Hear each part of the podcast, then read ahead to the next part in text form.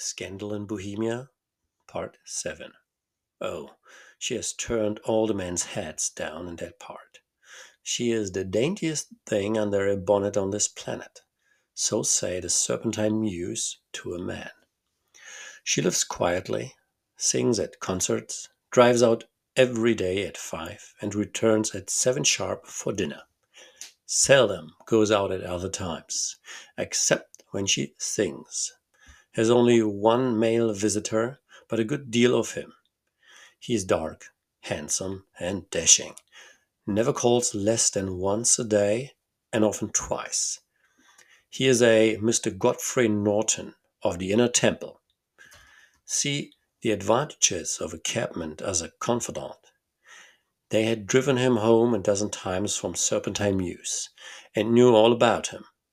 When I had listened to all they had to tell, I began to walk up and down near Briony Lodge once more and to think over my plan of campaign. This Godfrey Norton was evidently an important factor in the matter. He was a lawyer. It sounded ominous. What was the relation between them and what the object of his repeated visits? Was she his client, his friend, or his mistress? If the former, she had probably transferred the photograph to his keeping.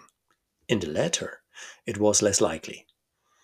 On the issue of his question deepened whether I should continue my work at Briony Lodge or turn my attention to the gentleman's chambers in the temple. It was a delicate point, and it widened the field of my inquiry. I fear that I bore you with these details, but I have to let you see my little difficulties if you are to understand the situation. Oh, I'm following you closely, I answered. I was still balancing the matter in my mind when a hansom cab drove up to Briony Lodge, and a gentleman sprang out. He was a remarkably handsome man, dark, aquiline, and moustached, evidently the man of whom I had heard. He appeared to be in a great hurry, shouted to the cabman to wait, and brushed past the maid who opened the door with the air of a man who was thoroughly at home. He was in the house about half an hour, and I could catch glimpses of him in the windows of the sitting room, pacing up and down, talking excitedly, and waving his arms. Of her I could see nothing. Presently he emerged, looking even more flurried than before. As he stepped up to the cab, he pulled a gold watch from his pocket and looked at it earnestly. Drive like the devil, he shouted. First to Gross & Hankey in Regent Street and then to the Church of St. Monica in the Edgware Road. Half a guinea if you do it in twenty minutes.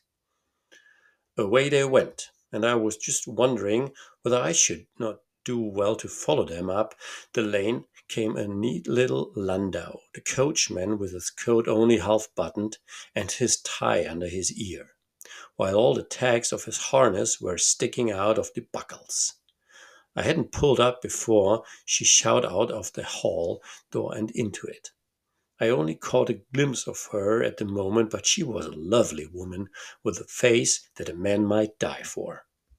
The Church of St. Monica, John, she cried and half a sovereign if you reach it in 20 minutes. This was quite too good to lose, Watson.